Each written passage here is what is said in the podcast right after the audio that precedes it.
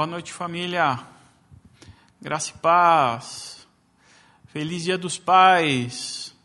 Feliz Dia dos Pais especial para o senhor Reinaldo, meu pai, que deve estar assistindo.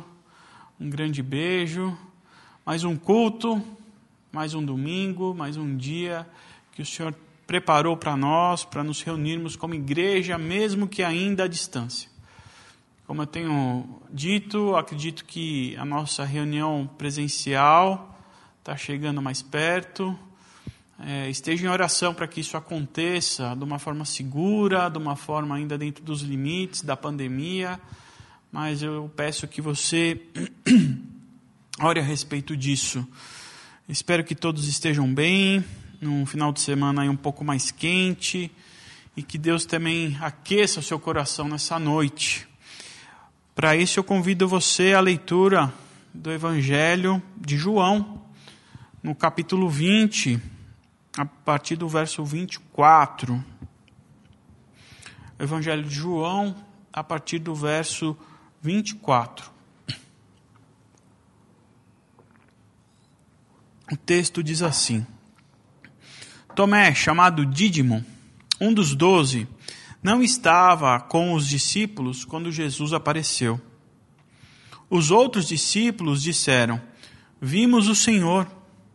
Mas ele lhe disse: Se eu não vir as marcas dos pregos nas suas mãos, não colocar o meu dedo onde estavam os pregos, e não puser a minha mão no seu lado, não crerei. Uma semana mais tarde, os seus discípulos estavam outra vez ali, e Tomé com eles. Apesar de estarem trancadas as portas, Jesus entrou pôs-se no meio deles e disse: Paz seja com vocês. E Jesus disse a Tomé: Coloque o seu dedo aqui, veja as minhas mãos. Estenda a mão e coloque-a do meu lado. Pare de duvidar e creia. Disse-lhe Tomé: Senhor meu e Deus meu. Então Jesus lhe disse: Porque me viu, você creu?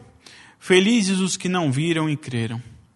Jesus realizou na presença dos seus discípulos muitos outros sinais miraculosos que não estão registrados nesse livro.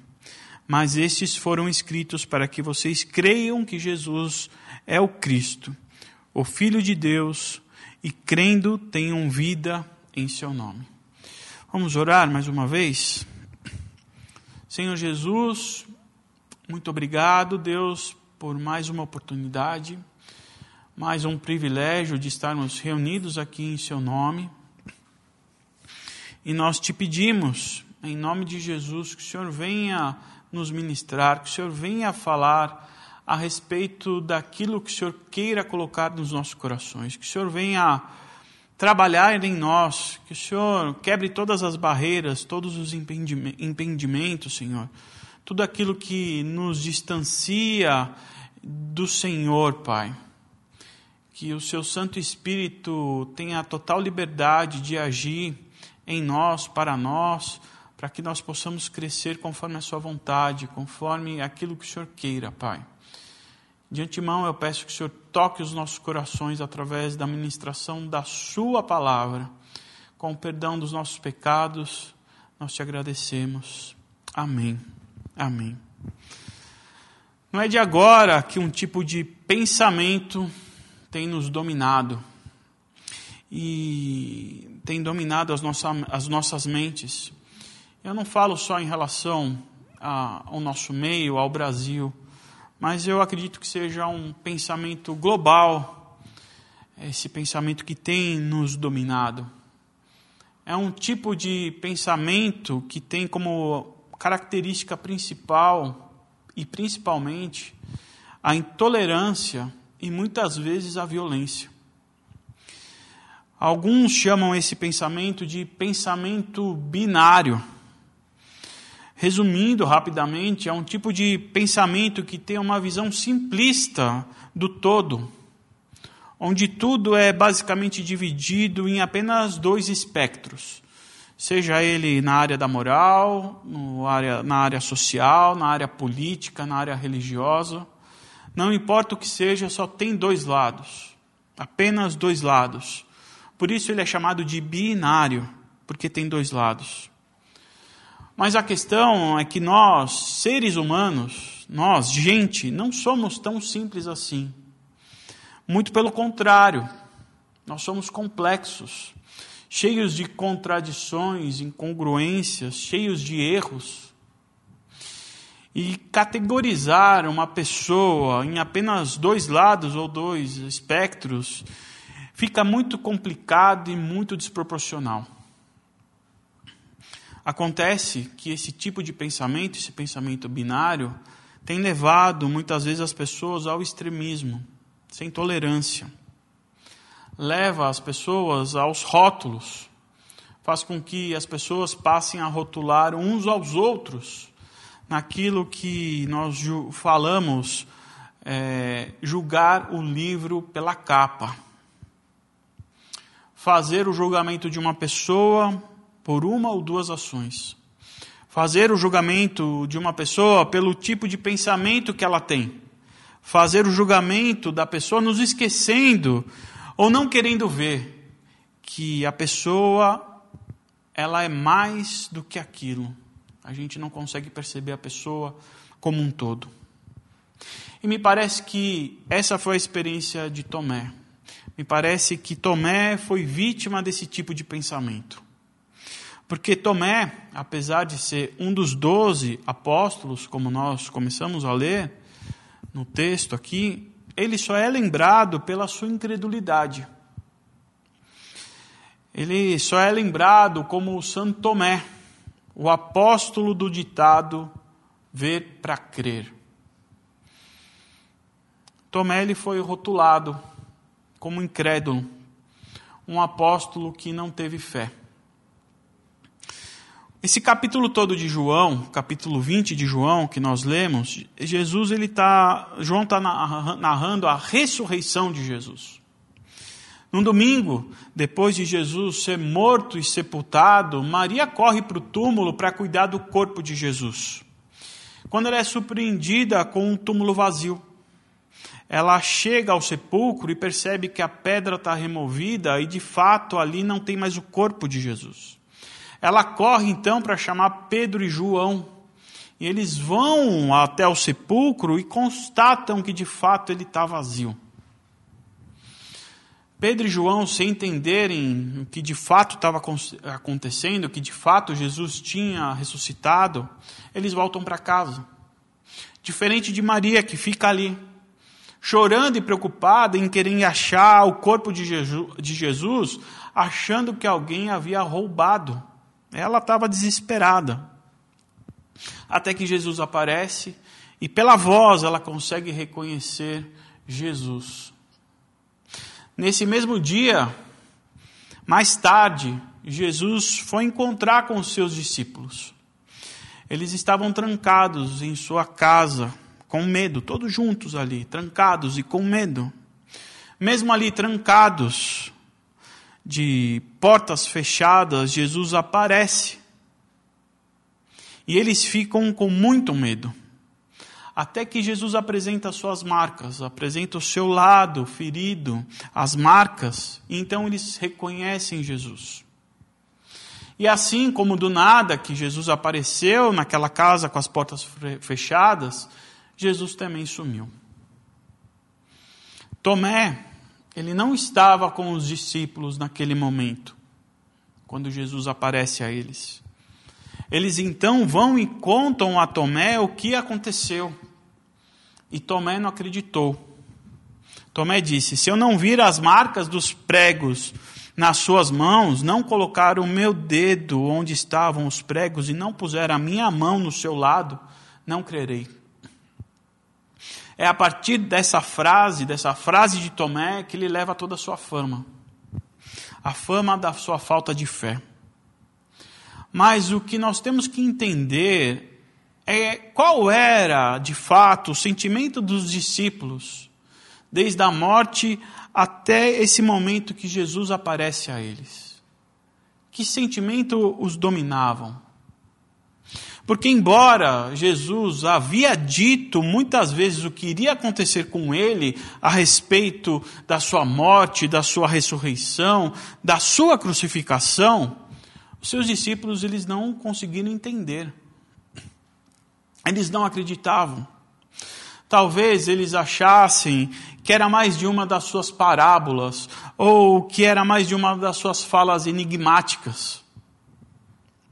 Mas, de fato, o que ocorreu é que nenhum dos seus discípulos achavam que Jesus iria morrer.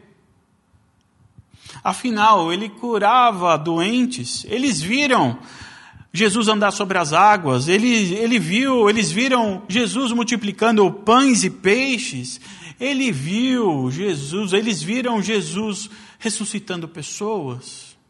E como alguém que faz todas essas coisas poderia morrer? Era isso que estava no coração deles. E eram em Jesus que os apóstolos ali, os discípulos, estavam apostando todas as suas fichas. Apostando para que Israel se livrasse definitivamente de Roma. E que finalmente o povo escolhido de Deus voltaria ao centro da história novamente. Mas não foi assim. A realidade foi outra. Jesus de fato veio para restabelecer o reino, mas não o de Israel, o de Deus. E para que o reino de Deus, o reino dos céus, fossem restabelecidos, Jesus precisava morrer. E isso frustrou todos os seus discípulos, e isso que eles não entenderam o propósito do seu ministério. Porque para eles, o propósito do seu ministério, o propósito do ministério de Jesus, tinha a ver exclusivamente com a libertação de Israel e não com o reino dos céus. E por isso houve, quando Jesus morreu, essa desesperança, essa frustração. Afinal, não conseguiram se livrar de Roma e ainda perderam um grande amigo. Afinal, eles não conseguiram colocar Israel de volta no centro da história do mundo. Perderam o mestre. E agora, o que há no coração deles, na mente deles, era um grande ponto de interrogação. Se não foi para libertar Israel, foi para quê? E se não bastasse tudo isso, também eles estavam sendo consumidos pelo medo. Porque os mesmos judeus que quiseram o fim de Jesus, quiseram que Jesus morresse, também poderiam estar atrás dos seus discípulos e quererem o fim de cada um deles. É com esse sentimento que eles estavam trancafiados dentro de casa, com medo, frustrados, sem nenhuma esperança. E aí Jesus aparece parece a eles, como num filme de ficção científica. Tudo fechado, cadeado, grade, e Jesus aparece. Jesus surge e ali apresenta as suas marcas.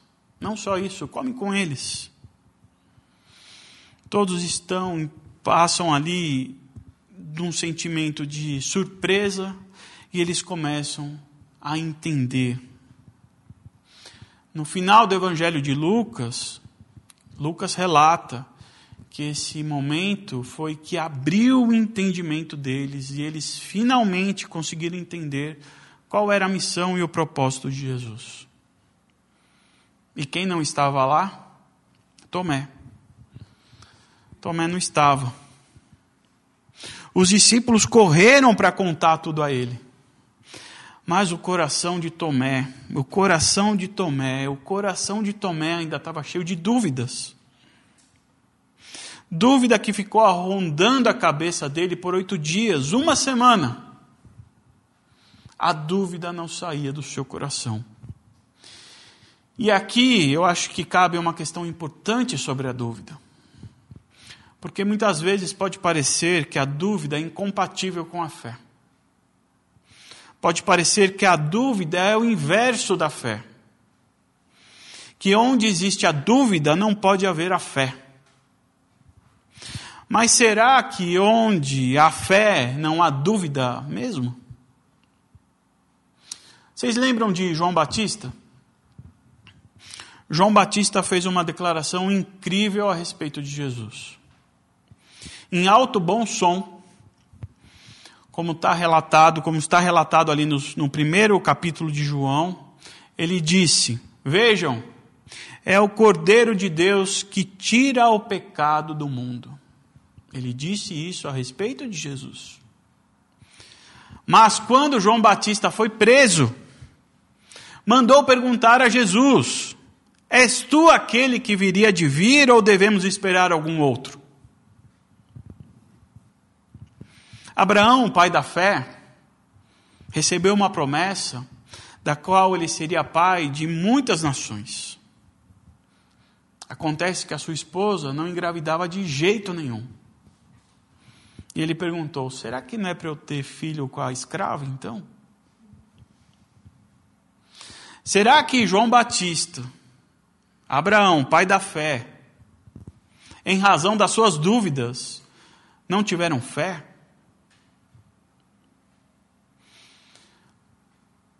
Há uma clássica definição de fé lá no livro de Hebreus, capítulo 11, que diz: Ora, a fé é a certeza, a fé é a certeza daquilo que esperamos e a prova a prova das coisas que não vemos. O autor diz, o autor está dizendo que a fé é a certeza e que a fé é a prova. Não é isso que está escrito na sua Bíblia?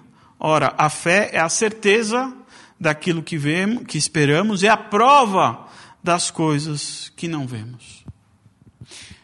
E o que é uma prova?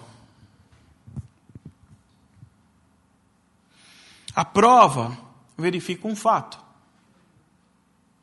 E para que eu preciso de uma prova ou provar algo, eu necessariamente eu preciso de uma dúvida. Se eu disser que amanhã o sol vai nascer, ninguém vai ter dúvida disso. Se ninguém duvida, a gente não precisa de prova.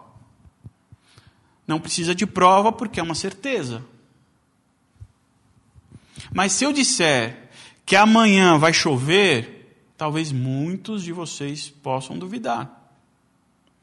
E diante da dúvida, nós precisamos da prova. No caso, a chuva. Para o sol, a gente tem a certeza que ele irá nascer no outro dia. Já a dúvida, já a chuva, gera dúvida em muitos de nós. Como o autor de Hebreus escreve que a fé é a prova, logo a fé também pode começar a partir de uma dúvida. A fé pode começar a partir de uma dúvida. Mas eu quero que você preste atenção nisso. Se a fé pode começar a partir de uma dúvida, a incredulidade também pode começar a partir de uma dúvida. É o que Tiago nos escreveu no capítulo 1, que depois em casa eu peço que você confira. Mas eu quero ficar com essa parte de que a dúvida pode nos levar à fé. Assim, a dúvida pode nos levar a dois caminhos: ou a incredulidade ou a fé. E assim me parece que Tomé nunca esteve no caminho da incredulidade. Vale lembrar que no próprio Evangelho de João a gente consegue perceber que tipo de fé Tomé tinha. Lembram quando o amigo de Jesus, o Lázaro, morreu? Jesus foi à Judéia, mas não sem antes os seus discípulos tentarem impedir que ele não fosse. Afinal, era ali que Jesus estava correndo perigo de morte lá na Judéia, onde Lázaro estava. E Tomé, sabendo dos riscos da morte de Jesus, dos riscos que Jesus poderia correr, ele disse: Vamos também para morrermos com ele. Foi o que Tomé disse. O que acontece é que, diante das nossas complexidades humanas, diante da nossa própria fragilidade proporcionada pela queda, diante das dificuldades da vida, das surpresas que elas nos proporcionam, diante da dor, me parece que as dúvidas sejam uma possibilidade natural da nossa caminhada cristã. Gosto de pensar que a partir da dúvida, que é uma possibilidade, abre uma possibilidade para o crescimento. Que a partir das dúvidas que podemos conhecer melhor a Deus. Que a partir da dúvida podemos fortalecer sim a nossa fé. Todos nós sabemos que a fé é um dom gratuito que Deus nos dá. Mas a manutenção da fé é uma responsabilidade nossa. Tomé, diante da desesperança e das frustrações daqueles últimos dias, do último acontecimento, ele tinha dúvidas no seu coração. E ele não podia acreditar em qualquer coisa, ele não poderia ter uma fé, a sua fé calcada em qualquer coisa. Porque a fé ela não é um salto no escuro. Acreditar em qualquer coisa só porque se diz cristão ou cristã chega a ser uma estupidez. Quantas e quantas vezes você não viu ou ouviu episódios de fé, de pseudas curas, pseudos pastores na televisão ou por aí afora? A gente não pode chamar isso de fé e muito menos de fé cristã. A fé cristã, ela se baseia na verdade. A fé cristã se baseia na verdade, como os berianos gostavam de perceber isso. O que Tomé pede aos seus discípulos é um apelo de um cético decepcionado. Eu quero ver. Eu quero ver para crer. Quase num apelo desesperado para ver a verdade. E não é a verdade que nos liberta. O que acontece que a gente tem que se lembrar é que essa verdade é uma pessoa. Logo, a nossa fé, ela não é um conceito abstrato ou uma receita de cinco passos que eu tenho que seguir. A nossa fé ela é concreta e a nossa fé é, uma, ela é relacional. Jesus disse: Eu sou a verdade e a vida. A nossa fé é uma verdade que tem a ver unicamente com o nosso relacionamento com Jesus. Foi por isso que, diante da dúvida de Tomé, diante da busca pela verdade, Jesus o ouviu. Nesse apelo pela própria verdade, Jesus apareceu a Tomé. Diante da dúvida do coração de Tomé, Jesus não hesitou em aparecer. Ele poderia ter escolhido: eu não vou aparecer para esse incrédulo. Diante das nossas dúvidas, Jesus não hesita em nos ajudar. Diante das nossas dúvidas, a verdade aparece, fortalece a nossa fé, sim. Porque a nossa fé é baseada em confiança. Afinal de contas, se eu disser para você, para você não se preocupar em levar o guarda-chuva, que amanhã não vai chover, eu tenho certeza que você vai estar com o seu guarda-chuva a tiracolo. Mas se um meteorologista de fama internacional, conceituado, que você confia, disser que não vai chover, tenho certeza que você não vai se preocupar com o guarda-chuva. Por isso que a nossa fé, ela vem de um relacionamento íntimo e pessoal com Jesus Cristo, porque diante da dúvida, você vai ter a certeza em quem você vai confiar. Por isso que a fé não é um salto no escuro.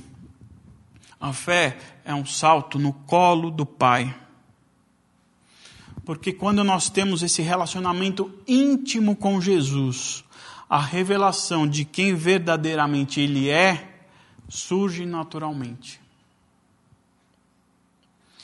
Jesus ensinou para os seus discípulos: quem vê a mim, vê o Pai.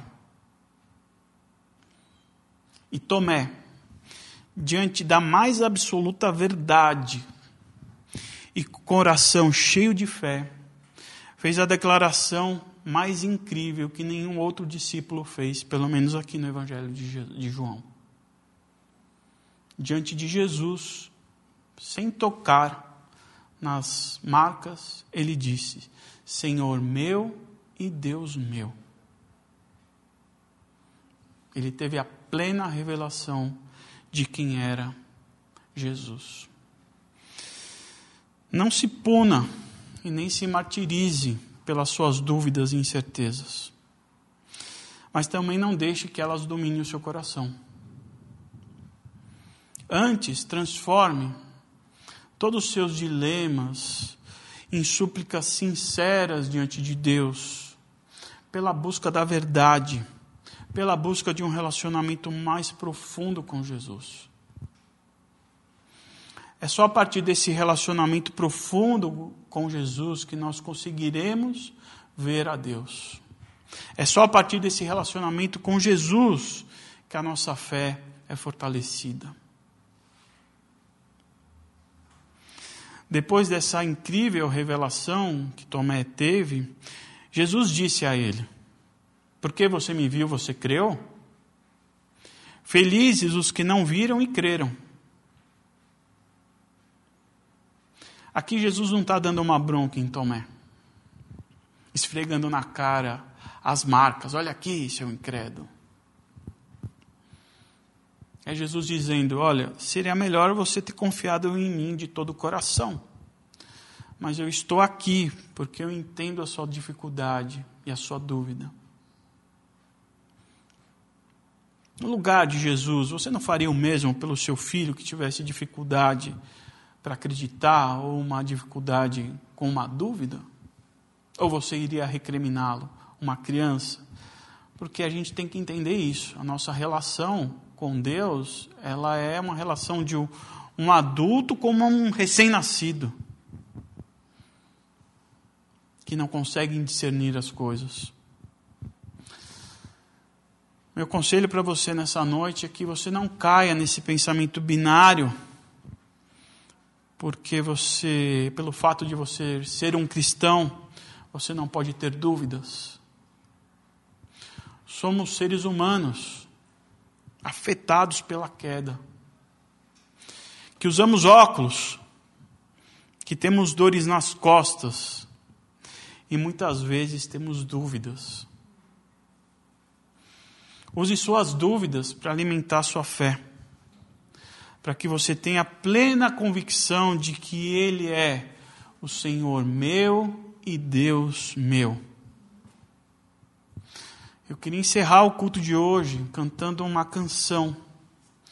E essa letra ela diz o seguinte: Guia-me para que em tudo em ti confie. Sobre as águas eu caminho, por onde quer me chames. Leva-me mais fundo do que já estive, e em ti serei mais firme, somente em tua presença. As dores, as dúvidas, muitas vezes, são esses lugares profundos, lugares profundos que a gente não consegue encostar o pé. Sabe quando você está em alto mar que a maré te levou um pouquinho, que você vai tentar achar o chão e você não encontra, dá aquele medinho, você fala, putz, onde eu estou? É muitas vezes que nesse lugar onde a gente não consegue mais se apoiar em nada, onde a gente não consegue dar mais conta de nada, que a gente não consegue ter essa firmeza, que Jesus aparece e nos surpreende. E a presença do Senhor é uma experiência transformadora. Amém? Vamos cantar essa canção e depois nós oraremos juntos. Senhor, muito obrigado, Deus. Muito obrigado porque o Senhor aparece para nós. Quando nós estamos desesperançados, quando nós estamos com medo, quando nós não estamos entendendo nada. E o Senhor, com toda a paciência do mundo, refaz o caminho, explica a lição que o Senhor já havia explicado, para que a gente consiga entender novamente o seu propósito, o seu reino. Obrigado por tanto amor, Deus. Obrigado por tanta paciência. Mesmo quando eu duvide muitas vezes de que o Senhor não, tá, não está no controle. Muitas vezes, obrigado porque muitas vezes, mesmo não confiando de todo o coração, o Senhor vai lá e se mostra para nós. Aumente a nossa fé, Pai. Aumente a nossa capacidade de entrega, de estarmos completamente entregues a Ti, Deus. Espírito Santo, venha nos encher, Pai, para que nós consigamos fazer essa caminhada, essa caminhada que é dura, que é pedregosa, essa caminhada que muitas vezes tropeçamos, que não conseguimos olhar para o alto. Venha nos capacitar, Deus. Venha nos capacitar, Espírito Santo. Traga amigos para perto de nós. Traga os irmãos para perto de nós, para fazermos essa, essa caminhada juntos. Oh, Senhor, obrigado por Jesus Cristo, porque é através de Jesus Cristo eu consigo ver o Pai, através das Suas marcas eu consigo ver o quanto Ele sofreu e o quanto Ele se fez por nós, por mim. Graças a Deus por Jesus Cristo, Pai. Que nessa noite essa capacidade de enxergarmos a Ti, ela se multiplique, ela nos dê esperança nessa busca de olharmos sempre para o Senhor, de entender que não há esperança se o Senhor não estiver se faça presente na nossa vida para que a esperança seja presente. Se faça presente na nossa vida para que a dúvida se dissipa, Deus, e a fé imunde invada os nossos corações, Pai. É isso que eu peço, não só para mim, mas para todos os meus irmãos e para todos aqueles que estão nos ouvindo, Pai. Em nome de Jesus. Amém. Amém. Que você tenha uma excelente semana, transformando as suas dúvidas na vontade de enxergar o Senhor. Transformando as suas dúvidas, a sua falta de confiança em querer ver o Senhor, para que elas possam se transformar numa fé uma fé grande que te impulsione a dizer: Senhor meu e Deus meu. Que Deus nos abençoe. Tenham a todos uma ótima semana. Amém.